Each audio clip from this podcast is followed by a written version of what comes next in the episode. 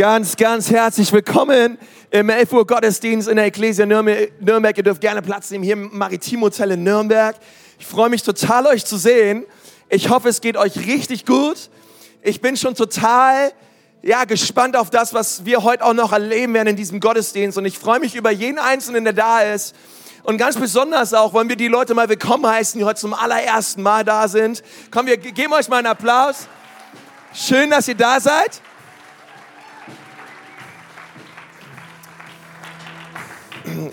Ansonsten freue ich mich besonders heute Morgen, dass wir einen Gastprediger bei uns haben. Er ist nicht so richtig Gast, es ist ein guter Freund von mir. Ähm, das ist der äh, Theo Ehemann mit seiner Frau Arlene. Das sind die beiden hier vorne. Komm, lass uns dem mal einen Applaus geben.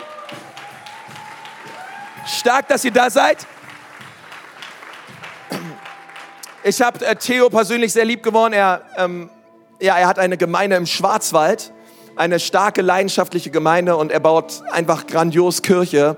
Und es ist uns ein absolutes Vorrecht, Theo, dass du heute Morgen da bist, auch mit Aline zusammen. Und wir freuen uns total auf das, was Gott durch dich sprechen wird. Guten Morgen, schön, dass ich da sein darf. Ihr seid das intelligenteste Publikum, die schönsten Menschen und die begabtesten Menschen, die ich jemals in Nürnberg auf so einem großen Haufen gesehen habe. Sag mal, Theo, ist doch nicht schwer. Du warst noch nie in der Kirche in Nürnberg mit so einer großen Gemeinde. Okay, ja, aber ihr seid, ihr seid wirklich, dreh dich mal zu deinem Nachbar um und sag deinem Nachbarn, deiner Nachbarin, ich wusste nicht, dass du so gut bist, aber heute verstehe ich's.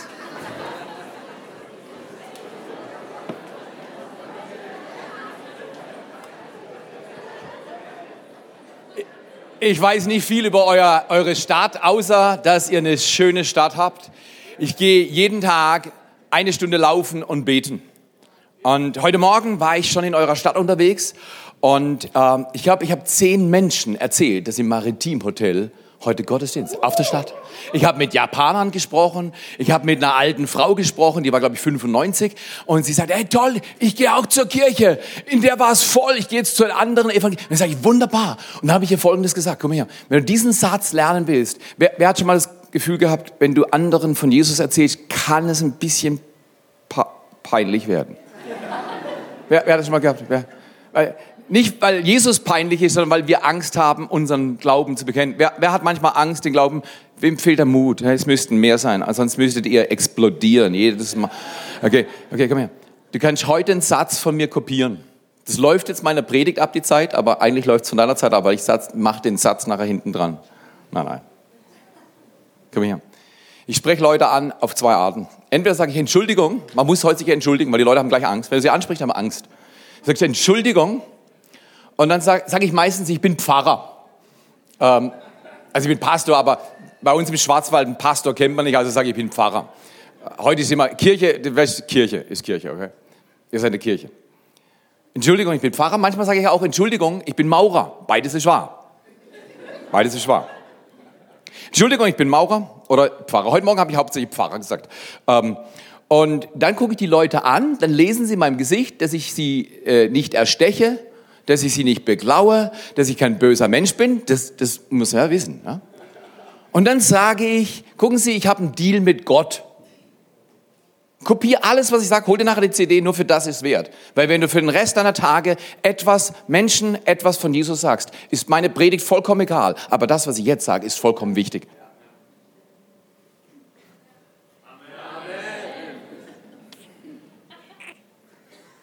Dann sage ich, ich habe einen Deal mit Gott.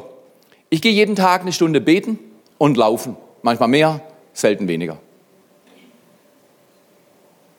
Und ich spreche mit Menschen, über eine Sache. Dass sie nicht an Gott glauben sollen, bevor sie erleben, dass Gott an sie glaubt. Glauben sie nicht an Gott, dann sind sie schockiert. Der Pfarrer sagt, glauben sie nicht an Gott.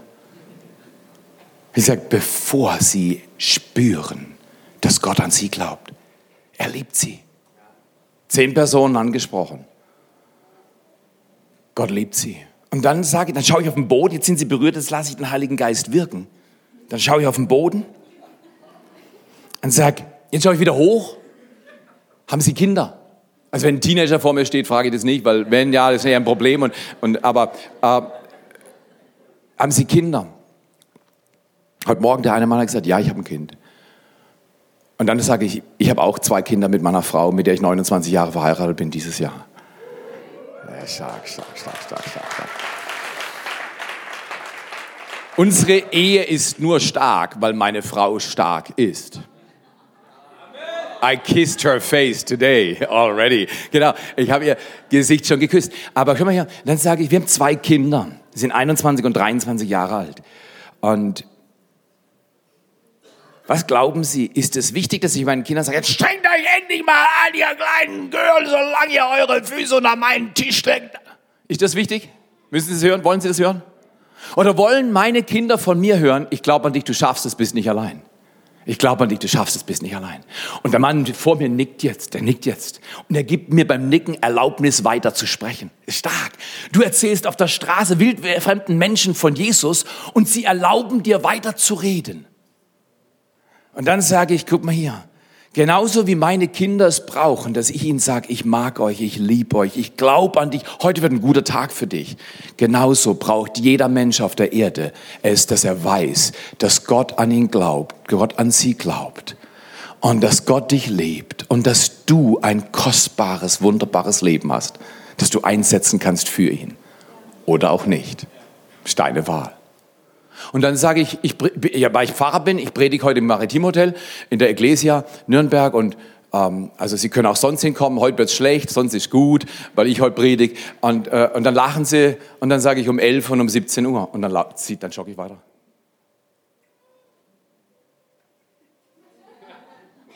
Ich lade euch ein. Okay, Telefon klingelt in der Kaserne. Soldat nimmt ab schreit in den Hörer rein, welcher Idiot ruft denn in der Pause an? Auf der anderen Seite, wissen Sie überhaupt, mit wem Sie reden? Ich bin der Oberst. Auf der anderen Seite, der Soldat. Wissen Sie überhaupt, mit wem Sie reden? Auf der anderen Seite, nein, dann sagt der Soldat, dann habe ich Glück gehabt und legt auf. Ich weiß nicht, wie es mit dir ist. Ich habe noch nie Lotto gespielt in meinem Leben, weil ich glaube nicht an Glück. Ich glaube auch nicht, dass ich Glück hätte. Aber wisst ihr, an was ich glaube? An ein Machtwort aus dem Himmel. Das nennt man Segen. Der Unterschied zwischen Glück und Segen. Glück ist Zufall. Segen hat Bestimmung. Der Himmel hat bestimmt, dass er dich liebt und dass du gesegnet werden sollst und dass dein Leben sich multipliziert auf Erden wie nie zuvor im Jahr 2016. Der Soldat war frech, vielleicht sogar mutig, darüber reden wir heute, oder? Hast du so eine Band? Das war in unserem Haus gefilmt worden. Im Bett unseres Sohnes. Er hat's gefilmt, er hat's gedreht. Die Typen sahen ein bisschen schräg aus. Ist unsere Worship-Band. Falls du jemals im Schwarzwald verirrst, ins Netzwerk 43 kommst, zieh dich vorher warm an. Unsere Kirche ist schräg. Hast du gesehen? Wenn die Worship-Band so aussieht, ich sag's dir, dann ist irgendwas am Laufen. Okay. Wir wollen Segen, kein Glück. Weil Glück ist so, ja, heute hast du vielleicht Glück und morgen hast du Pech. Du hast halt Glück gehabt, es regnet nicht, aber morgen hast du Pech, du musst dich scheiden lassen. Glück ist immer variabel, fluid und Glück macht Angst, weil ich habe keine Kontrolle über Glück, richtig oder falsch. Wisst ihr was? Ich möchte heute über etwas reden, das nenne ich gute Nachricht, schlechte Nachricht. Ähm, das ist auch so, wenn wir von Angsthasen und Mutproben reden, von guten Nachrichten und schlechten Nachrichten, dann müssen wir einfach verstehen, wir alle lieben gute Nachrichten und wir hassen schlechte Nachrichten, oder? Und, und wir haben alle schon schlechte Nachrichten bekommen und manche haben unser Leben verändert und zwar nicht zum Guten. Was machen wir, wenn heute ein Tag wäre, wo eine schlechte Nachricht kommt? Also nicht von mir. Ich bin ein Mensch, ich glaube an gute Nachrichten aus Gottes Wort und Gottes Wort befähigt mich dann mit schlechten Nachrichten umzugehen, die aus dieser Welt kommen oder aus meinem Leben kommen. Aber was machst du mit schlechten Nachrichten? Was machst du mit schlechten Nachrichten? Meine Frau hat eine Angewohnheit. Ich liebe meine Frau. Meine Frau liebt mich, aber meine Frau hat eine Angewohnheit, sie macht es nicht oft und ich glaube, nach heute wird sie es noch weniger machen. Aber meine Frau hat eine Angewohnheit, die kommt manchmal zu mir und sagt, du, ich muss unbedingt mit dir reden. Was läuft bei mir ab? Warum drehe ich mich ab? Weil ich ein Angsthase bin manchmal. Ich erwarte etwas. Was erwarte ich eventuell?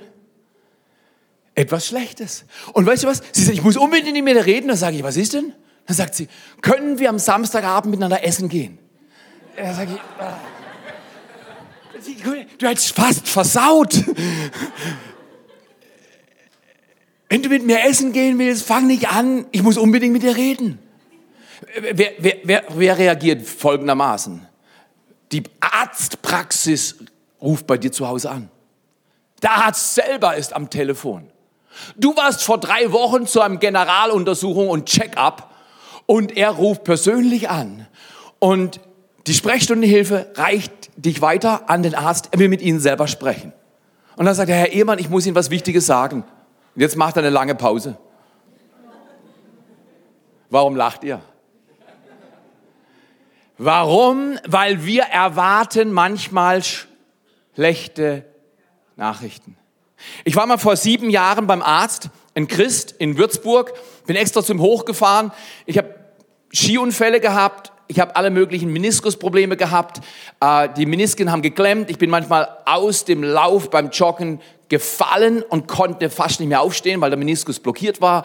Und ähm, ich habe Sprunggelenkprobleme, vor allem beim linken Sprunggelenk gehabt, dass meine Aufklappungen beim Umknicken so stark waren, dass ich, nachdem ich abgerollt bin, mein Gelenk von Hand wieder zurückschieben musste, um wieder weiterlaufen zu können. Ich sage dir Folgendes, das ist kein Luxusproblem. Wenn du 30 Jahre umknickst, hast du ein Problem. Ich war 45 damals. Geh zu dem Arzt, sagt der Herr, Herr Ehemann, Sie haben ein Problem. Ähm, ich würde Ihnen empfehlen, an allen vier Stellen sich operieren zu lassen. Wenn Sie das Problem nicht in den Griff kriegen, wenn Sie Arthrose haben, bevor Sie 55 sind, dass Sie jeden Tag Ihres Lebens Schmerzen haben und damit nicht Spaß haben werden. Christ, hervorragender Operateur. Was sage ich zu ihm? Das war eine schlechte Nachricht, richtig oder falsch? Was soll ich denn noch eine schlechte Nachricht sagen? Das war die schlechteste Nachricht meines Lebens. Wer die Nachricht gut überlebt, kann alles überleben. Ich war acht Jahre, achteinhalb Jahre. Ich saß in unserem achten Stock in der Tür, Schulranzen hinter mir, saß ich in der Tür unseres Apartments im achten Stock in dem Wohnhaus in Freiburg. Meine Mutter war nicht da, das passierte selten. Aber ich habe gedacht, ja gut, mache ich die Hausaufgaben gleich, kann ich nachher viel länger dummes Zeugs machen. Und plötzlich bewegt sich der Aufzug, ich kenne das Geräusch, und die Tür geht auf. Und was meine Augen aus der Hocke sehen, hat mich vernichtet. Was meine Ohren hören, hat mich vernichtet. Ich weiß nicht, was schlimmer war, das, was ich gehört habe oder was ich gesehen habe. Raus kam meine vier Jahre alte Schwester, damals vier Jahre, heute ist sie älter, und schrie wie ein Marktschreier. Der Papa ist tot, der Papa ist tot, der Papa ist tot, der Papa ist tot. Hinter ihr lief meine Mutter. Ein Blick, ein Weinen. Ich saß da und dachte, das kann nicht wahr sein. In blitzartiger Geschwindigkeit habe ich mein Herz verriegelt und habe gewusst, diese Info tötet dich oder du verdrängst sie. Und für ungefähr 15 Jahre wurde ich Meister in der Verdrängung. Das war eine schlechte Nachricht. Die Nachricht hat mich erwischt auf dem falschen Fuß. Ich war nicht vorbereitet für so eine Nachricht. Ich habe Angstblockaden entwickelt. Ich war in der 11. Klasse und weil ich nicht gut in der Schule war, musste ich in was anderes gut sein. In irgendwas drehte ich mal zum Nachbar um. In irgendwas will man gut sein. Ja, und dann habe ich, ich habe eine gewisse Fähigkeit für Humor. Merkt man zwar nicht so häufig, aber ich habe sie. Und ich habe Sachen gemacht. Du willst nicht alle hören.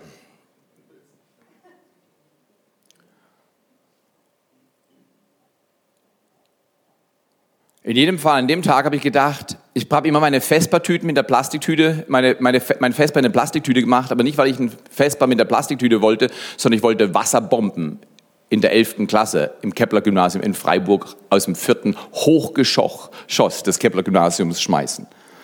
Und das haben wir immer gemacht, und zwar aus unterschiedlichen Klassenzimmern, weil das checken die ja, wo die herkommen, dann weiß man, wer das ist und so. Unterschiedlichen Klassenzimmern, unterschiedlichen Fenstern. Wir hatten Spiegel dabei. Weil du streckst ja deinen Kopf nicht raus, wenn du fast die eine Lady getroffen hättest, die du eigentlich magst und verliebt bist, aber nicht den Mumm hast, es zu sagen. Dann willst du ja sehen, wie sie outfreakt, wie sie verrückt wird. Und dann haben wir einen Spiegel gehabt und wir haben als Boys in den Spiegel geschaut und geschaut, wie die suchen und haben uns nie gefunden. Aber an jenem Tag hatte ich keine Plastiktüte dabei und da dachte ich, aber ich will irgendjemand ärgern.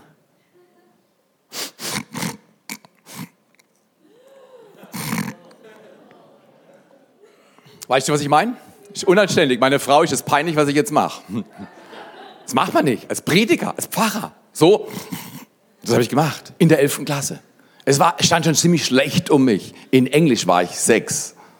Und ich wusste, die 11. Klasse, ohne ein Wunder, wird mit einer Repetition, Repetitions, Repetitionsübung, einer Wiederholungsübung abgeschlossen oder einem Abgang.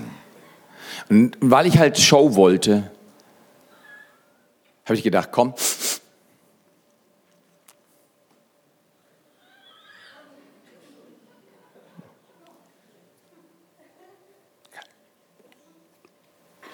Zähl mal mit.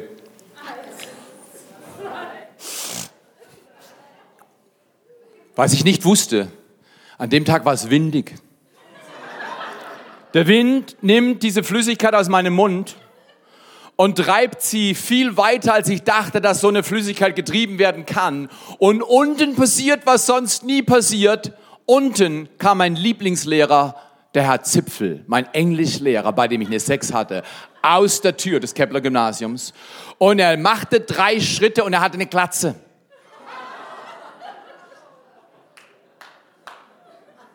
Und du wirst mir es nicht glauben, aber es ist wahr. An diesem Tag ist meine Spucke auf dem Kopf vom Herrn Zipfel gelandet. Und weil ich nicht vorbereitet war, bin ich so paralysiert gewesen, so gelähmt, dass ich sagte, und so habe ich rausgeschaut. Er schaut natürlich hoch. Und er sieht den Ehemann. Und er hat gesagt, seine Augen haben mir gesagt, I kill you. You little bastard, I kill you. Was machst du mit schlechten Nachrichten deines Lebens? Lass uns mal in der Bibel lesen, weil Gottes Wort ist die einzigste Quelle, die uns befähigt, mit schlechten Nachrichten gut umzugehen. Du kannst natürlich Self-Help machen, ein bisschen psychologisch geschult werden und dich selber aus dem, am Schopf aus dem Matsch ziehen, aber es funktioniert nicht und es funkt, wenn Leute zu mir kommen, ja, ich bin immer positiv, mach mein Bestes, sag ich, weißt du was, was machst du, wenn du verreckst? Spätestens jetzt ist vorbei. Niemand besiegt den Tod. Ich kenne nur einen, der den Tod besiegt hat und er hat einen Namen. Jesus. Sag mal, Preacher, du bist ein bisschen verrückt. Das ist okay, das ist okay, das ist okay. Kannst du mir die Wahrheit sagen? Ich bin verrückt für Jesus. Verrückt. Du solltest auch verrückt leben vom Tod zum Leben. In jedem Fall sage ich, weißt du was? Den Tod kann keiner überwinden. Da kannst du so positiv denken, wie du willst. Du wirst trotzdem verrecken. Was machst du, wenn dein Haltbarkeitsdatum abgelaufen ist? Das ist eine schlechte Nachricht. Lass uns mal lesen in der Bibel, was da geschrieben steht. Paulus, ich sag, das ist der Text, aber Paulus sagt was anderes. Paulus sagt uns etwas vorher, was unglaublich wichtig ist. In äh, Philippa 4, Vers 6 und 7 spricht er folgende Worte. Er sagt, in allem Seid um nichts besorgt, sondern in allem lasst eure Anliegen und Gebete mit Flehen vor Gott kommen mit Danksagung soll euer Flehen und eure Anlegung vor Gott kommen, denn, was? Jetzt erklärt er was? Der Friede Gottes, der allen Verstand übersteigt, übrigens, Klammer auf, Klammer zu, um die Story fertig zu machen. Diese Spucke hat mir einen Direktionsbesuch beschert mit meiner Mutter. Sie war nicht happy. Es war der erste und einzigste Direktionsbesuch. Und der Direktor des Kepler Gymnasiums von Freiburg hat gesagt, Frau Ehemann, ich glaube, Ihr Sohn ist an der Ende der Straße im Kepler-Gymnasium angekommen. Schauen Sie, dass Sie ihm irgendwas besorgen. Wir würden ihm nicht empfehlen, die 11. Klasse weiterzumachen. Schlechte Nachricht. Schlechte Nachricht. Bis ich 17 war, hatte ich viele schlechte Nachrichten zu verdauen. Die schlimmste war die vom Tod meines Vaters.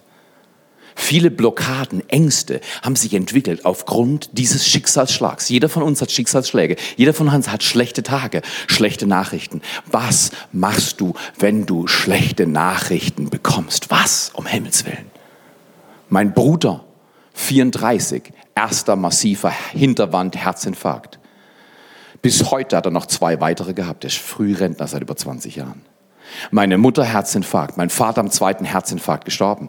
Vor ungefähr fünf, sieben Jahren, wahrscheinlich eher sieben Jahren, war ich auch mal beim Arzt und da hat er gesagt, Herr Ehemann, ich mache mir Sorgen bei Ihrer Familiengeschichte und Ihren 108 Kilo und Ihrem Bluthochdruck mache ich mir Sorgen. Da habe ich ihm gesagt, machen Sie keine Sorgen, ich habe heute Morgen in der Bibel gelesen, in Philipper 4, Vers 6 steht, ich soll unbesorgt sein. Jetzt gerade eine große Klappe, pass mal auf, pass auf. Lest die Bibel immer für praktischen Hinweis, wie das Leben besser zu verarbeiten ist. Aber weißt du was, ich bin aus dem Arztzimmer raus und seiner Sorge und habe angefangen, 20 Kilo abzunehmen. Über 20 Kilo. Heute bin ich wieder Hochzeitsgewicht wie vor 29 Jahren. Wer will abnehmen? Ah, nee, dreh dich erstmal zum Nachbarn. Dreh mal zum Nachbarn und sag, ey, du siehst gut aus. Sag's mal. Und weiter? Hey, du siehst gut aus. Ich glaube, du hast abgenommen. genau. Ich glaub, okay, komm her. Gott, da bin ich raus, 108 Kilo schwer. Und er sagt, Gott, wer will abnehmen? Es kommt, es kommt. Muss nicht in Brigitte-Diät oder sowas machen oder Paleo oder keine Kaleo oder keine Ahnung. Zwei Worte haben mich repariert. Über 20 Kilo. Ich gehe jeden Tag eine Stunde laufen und beten, wenn es irgendwie geht. Selten gibt es Ausnahmen. Mein Ruhepuls ist bei unter 55 von über 70. Meine Blutfettwerte sind deutlich besser. Das sind so genetische Dispositionen, die sind nicht ideal. Aber ich tue meinen Teil. Ich habe über 20 Kilo abgenommen. Aber ich habe es nicht abgenommen, sondern ich habe zwei Worte gehört von meinem Vater im Himmel. Denke dünn.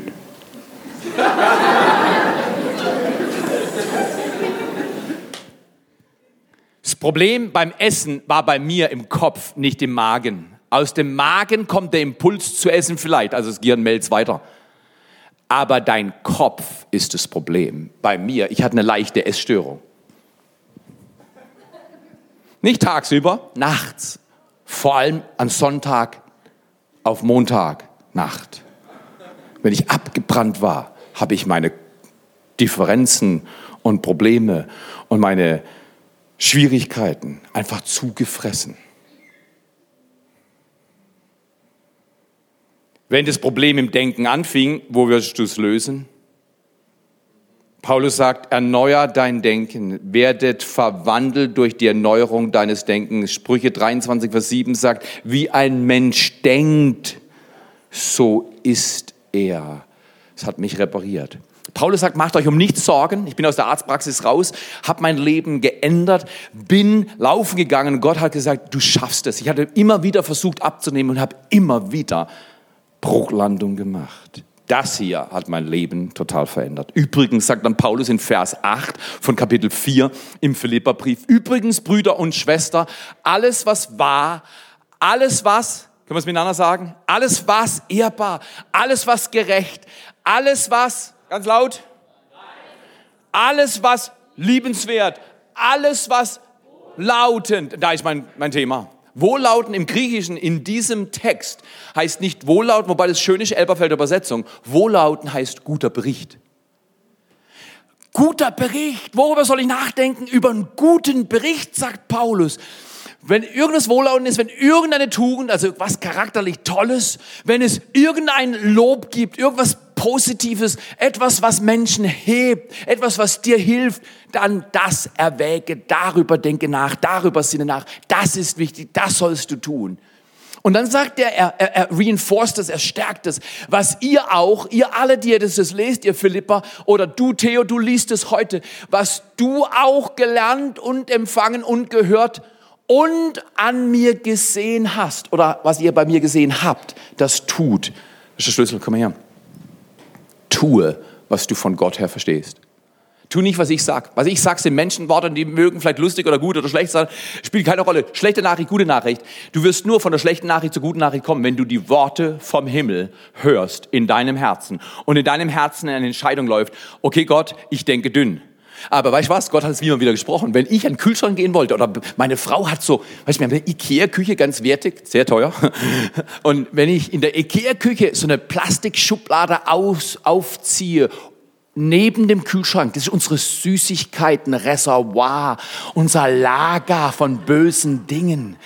Und dann bin ich dort rein und habe mir die bösen Dinge rausgeholt. Schokolade. Manchmal kauft meine Frau 300 Gramm Tafel Schokolade. Und wir lesen die Süddeutsche und die Badische Zeitung und die Süddeutsche Zeitung, das Süddeutsche Zeitung und gute Schokolade in der Nacht war brutal verlockend für mich. Und plötzlich, ich bin wieder im Bett und schlafe nicht, zu viel Adrenalin in der Kiste, kommt mir ein Bild von der Milka-Schokolade, die da unten, ich esse lieber Lind, aber Milka geht auch in der Not. Und plötzlich sagt Gott zu mir, aus dem Himmel, denke dünn. nee, so hat er es nicht gesagt, aber ich habe es gehört. Denke dünn. Und dieses Wort aus dem Himmel, ich soll meinen Fokus auf ihn richten und nicht auf mein Problem, habe ich repariert habe ich repariert. Habe ich repariert. Es ist Gottes Wort, das dich repariert. Wir alle haben was Zerbrochenes und wir alle müssen hören.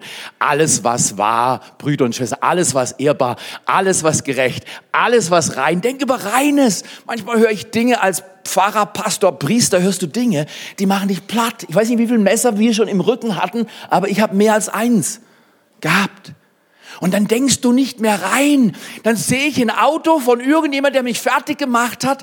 Und ich sehe das Auto und ich denke nicht an das Auto, sondern ich denke an die Person, die das Auto bei uns fährt. Versteht mal? Ich versuche, ich, ich bin Autofreak. Äh, und, und, und, und, er sagt, oh, das Auto. Und der Teufel arbeitet an meinem Denken über Autos, die ich sehe. Von Menschen, die mich schon bös verletzt haben. Wow. Da musst du überlegen, ist das jetzt rein, was ich denke? Oder früher zum Beispiel, wir hatten mit Bekenntnisstunde, aber keine Hände, einfach nur so mental zustimmen. ja, wer hat schon mal mit Pornografie zu tun gehabt? Das Zeugs. Das Zeugs ist dreckig, klebrig und brutal versklavend. Als Teenager versaut worden und hooked on ohne Befreiung keine Chance, eine super Ehe zu erleben. Weil Bilder in deinem Inneren, die falschen Bilder verseuchen dein Denken und dein Handeln. Und eine reine, herrliche, tolle, coole Ehe is impossible with impurities of mind. Denke nach was rein, dann läufst du zur Tankstelle und denkst an nichts Böses, dann sind diese Armada von Drecksheftchen dort und du siehst so eins. Und der Teufel flüstert, hey, schau doch nur mal kurz hin. Kurz ist doch erlaubt. Hat Gott wirklich was gegen Bücher und Hefte? Erster Mose, Anfang Story. Und dann kann, weißt, dann kann selbst ein Predigerkopf in Verwirrung kommen. Ja, Schönheit. Entschuldigung, darf ich derb sein? Der Maurer spricht hier. Scheißdreck. Es tötet. Guck mal hier. Gott hat mein Leben gereinigt und gesäubert und tut er immer wieder. Und es ist wunderbar, ein reines Leben zu führen. Wenn dir Menschen Böses sagen, nimm Böses nicht an, sondern denke neu.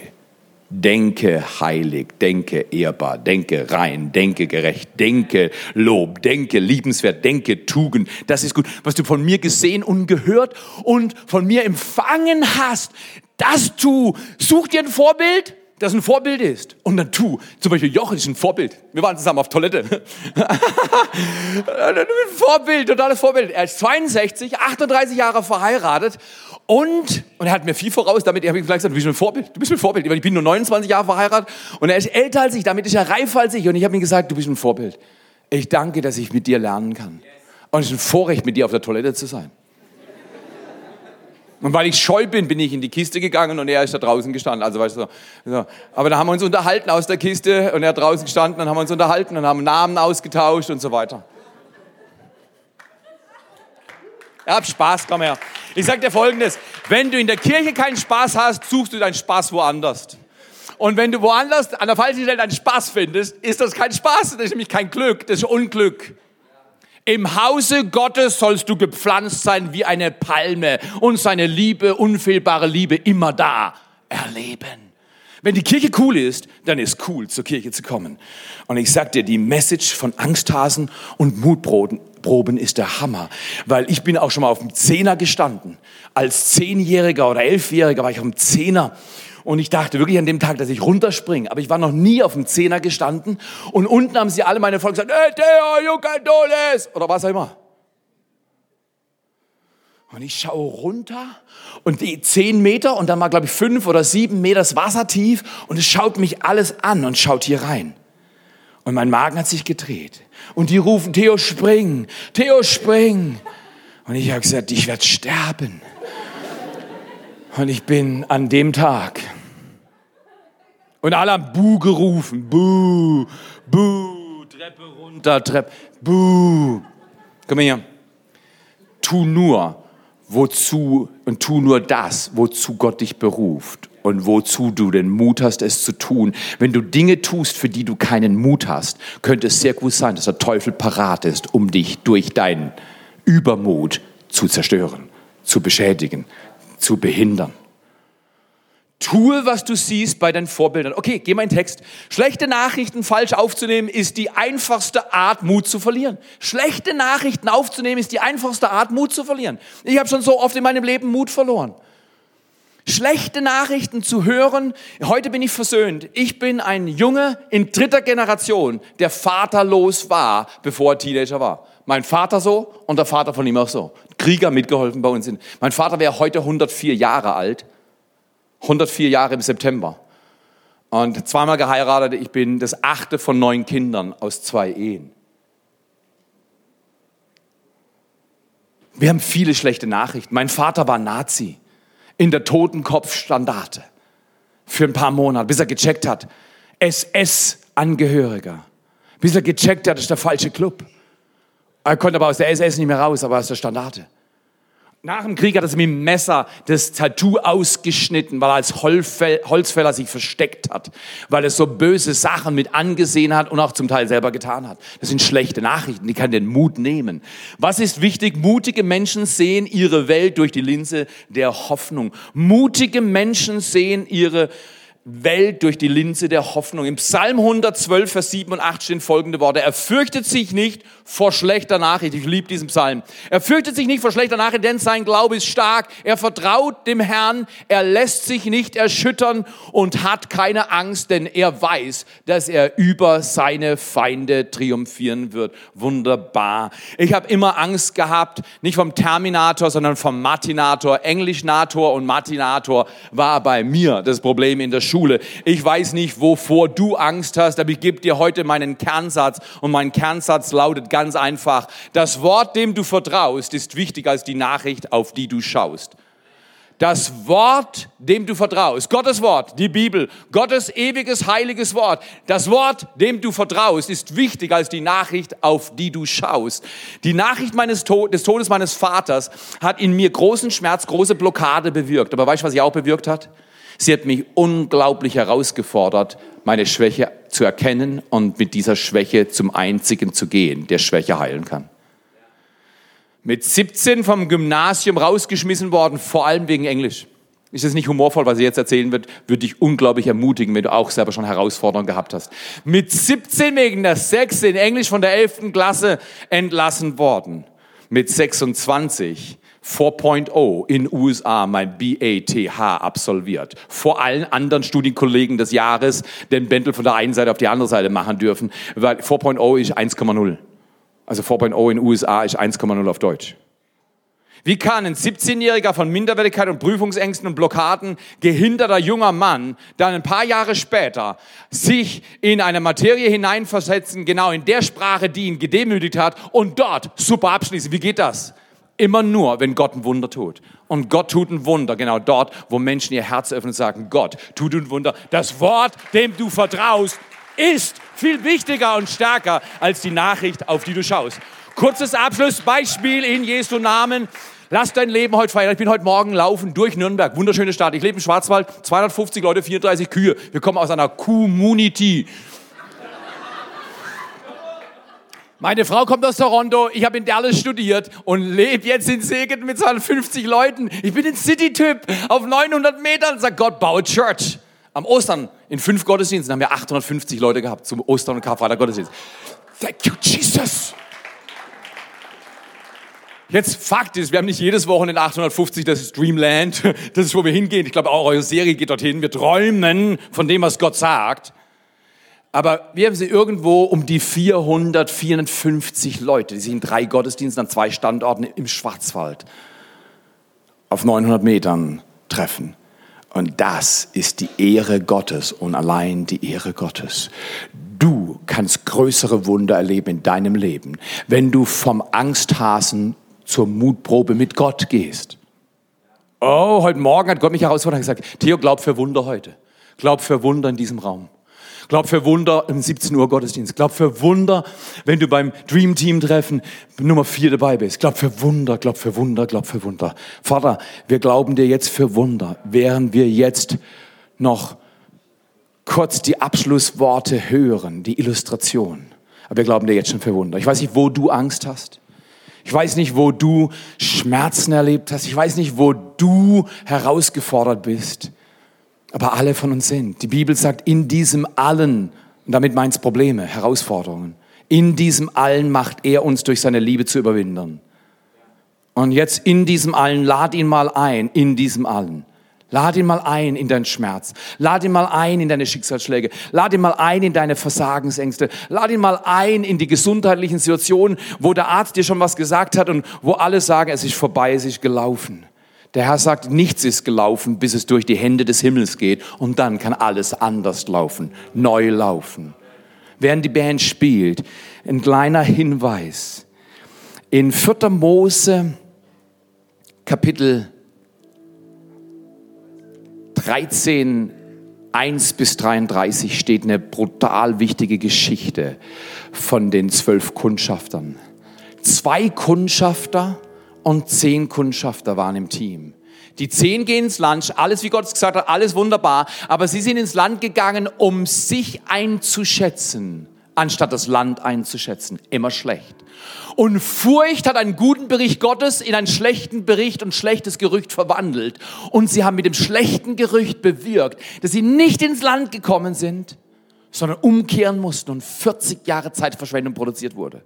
Zwei, Kaleb und Josua, haben gesagt, wenn Gott sagt, wir kriegen das Land, dann können wir es gewisslich bezwingen.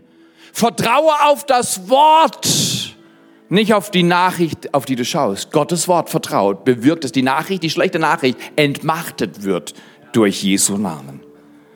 Und ich lade dich heute ein, wir müssen heute nicht irgendwo in ein Land gehen und Kundschafter spielen, sondern die Kundschafter unseres Herzens, die sich manchmal vom Teufel irritieren lassen und der Welt und den Umständen und das falsche Denken glauben und hoffen. Diese Kundschafter müssen zur Ruhe gebracht werden und die richtigen Kundschafter, Josua und Kaleb Kundschafter, wir können gewisslich erreichen, was Gott sagt. Gott wird gewisslich dich heilen und dich von deiner Not befreien. Gott wird gewisslich dein Denken durchdringen mit seiner Liebe. Gott wird gewisslich dich befähigen, weil du musst verstehen, was du erwartest, ist, was du früher oder später erlebst. Und was du erwartest, ist das, was dein Denken beherrscht. Und ich möchte dich einladen, was willst du als Next Step an diesem Tag machen mit dem Gott, der dir heute seine Wunder anvertraut? Willst du diese kommende Woche die schlechte Nachricht nehmen und mit der guten sie bekämpfen und durch die gute Nachricht des Wortes Gottes deine schlechte entmachten? Wenn das so ist, dann steh doch einfach mal auf. Ich sage, Jesus, das mache ich. Ab jetzt entwacht. Eh, ab jetzt, steh auf, steh auf, wenn du magst. Wenn du sagst, ich habe schlechte Nachrichten wie da von meinem Vater, dann steh einfach auf. Sag, Jesus, ich nehme, genau, seid mutig, seid mutig. Ich bin mir sicher, es gibt mehr schlechte Nachrichten in Nürnberg als nur die, die jetzt stehen. Aber wenn du eine schlechte Nachricht hast vom Arzt oder Schicksalsschlag oder irgendwas, sag, Jesus, ich vertraue dir. Ich lade dich in mein Leben ein ich brauche deine Salbung, dass du mich befähigst, neu zu leben. Und ich möchte noch eine Einladung aussprechen. Du kannst gerne an deinem Platz bleiben. Aber wenn du sagst, mein, der, der eine Mann, mit dem ich heute Morgen gesprochen habe, hat das gesagt. Er hat gesagt, ich mache immer mein Bestes, dann kommt's gut. Dann habe ich gesagt, nein, nein, das glaube ich nicht. Wenn Sie sterben, es kommt nicht gut mit, ich mache mein Bestes, weil dann ist vorbei. Ich habe gesagt, wenn Sie Jesus einladen in Ihr Leben, macht er sein Bestes. Und sein Bestes ist immer besser als mein Bestes. Wenn du Jesus noch nie in deinem Herzen aufgenommen hast oder heute sagst, ich will es noch mal richtig wissen und ich will ihm mein Leben anvertrauen, dann steh doch mit den anderen auf und sag, okay, Jesus, heute will ich durch mein Stehen sagen, hier bin ich, ich stehe vor dir. Wer mag, kann jetzt aufstehen und sagen, Jesus, hier bin ich, hier bin ich. Sei mutig. Der Mann hat mich angeschaut, die Zigarette in der einen, seine etwas herausgeforderten Augen haben mich angeschaut. In der anderen Hand hielt er was anderes. Und ich habe ihm gesagt, Gott liebt sie. Wäre das nicht fantastisch, wenn wir auch alle rausgehen in diese Welt und Menschen erzählen, dass Gott uns liebt und dass er unser Leben verändert? Vater, ich danke dir, wenn jemand hier ist, der sagt, Jesus, ich will dich heute in meinem Leben aufnehmen, steh doch einfach auf. Wenn du dir nicht sicher bist, ob du wirklich ihn hast und er dich hat, dann steh einfach auf und sag, Jesus, hier stehe ich. Halleluja. Danke, Jesus. Und danke, Jesus, dass wir, die wir miteinander hier stehen, Jesus, wir geben dir unser Leben. Wir geben dir unser Leben. Wir geben dir unsere Umstände. Wir geben auch alle, die vielleicht sitzen, sag Jesus, ich gebe dir meine Umstände, meine Herausforderungen, die Nachrichten, die mich entmutigt haben und mir Angst und Sorge eingeflößt haben. Und vielleicht willst du eine Schale formen mit deinen zwei Händen und sag, Jesus, hier, das in meiner Schale, in meinem Leben, was mir schwer ist, vertraue ich dir an. Nimm du es. Gib's ihm jetzt. Gib's ihm jetzt. Danke, Jesus. Und der Himmel sagt, nicht nur komme ich in dein Herz, ich bin Jesus Christus der Retter, ich liebe dich, wie du bist, sondern ich wende dein Geschick. Ich mache die schlechte Nachricht am Kreuz zu einer guten Nachricht und du empfängst sie jetzt in Jesu Namen. Empfang Mut, empfang Heilung, empfang Stärke, empfang Berührung von Gott an diesem Tag. Empfang Heilung. Meine Kniegelenke sind seit Tausenden von Kilometern nicht mehr blockiert. Ich bin nicht mehr umgeknickt seit 2009. Ist das nicht ein Geschenk? Die Kraft zum Heilen ist hier. Wenn du irgendein Problem hast und du sagst, Jesus, berühre mich, steh doch auch noch auf. Sag doch einfach, ja, ich habe diese Sache, meine Schulter tut weh, mein Bauch macht mir Probleme, mein Knie macht mir Probleme. Was immer, steh auf, steh auf, komm vor Gott, schau ihn und sag, ich gebe dir meine schlechte Nachricht, du gibst mir deine gute Nachricht. Ich gebe dir meine schlechte Nachricht, du gibst mir deine gute Nachricht. Jesus, jetzt beten wir miteinander in deinem Namen, in der Kraft und Autorität deines Namens. Heilung kommt deines Weges. Heilung kommt in dein Herz. Heilung kommt in dein Bein. Heilung kommt in deinen Rücken. Heilung kommt in dein Inneres. Heilung kommt in deine Emotionen. Mut kommt in deine Seele. Stärke kommt in deine Seele. Der Gott, der sagt, ich wende dein Geschick, ist dein Vater, wenn du durch Jesus neues Leben empfangen hast. Und der Vater im Himmel sagt, ich glaube an dich. Es ist nur eine kleine Sache. Alles wird gut. Empfang es. Es ist nur eine kleine Sache.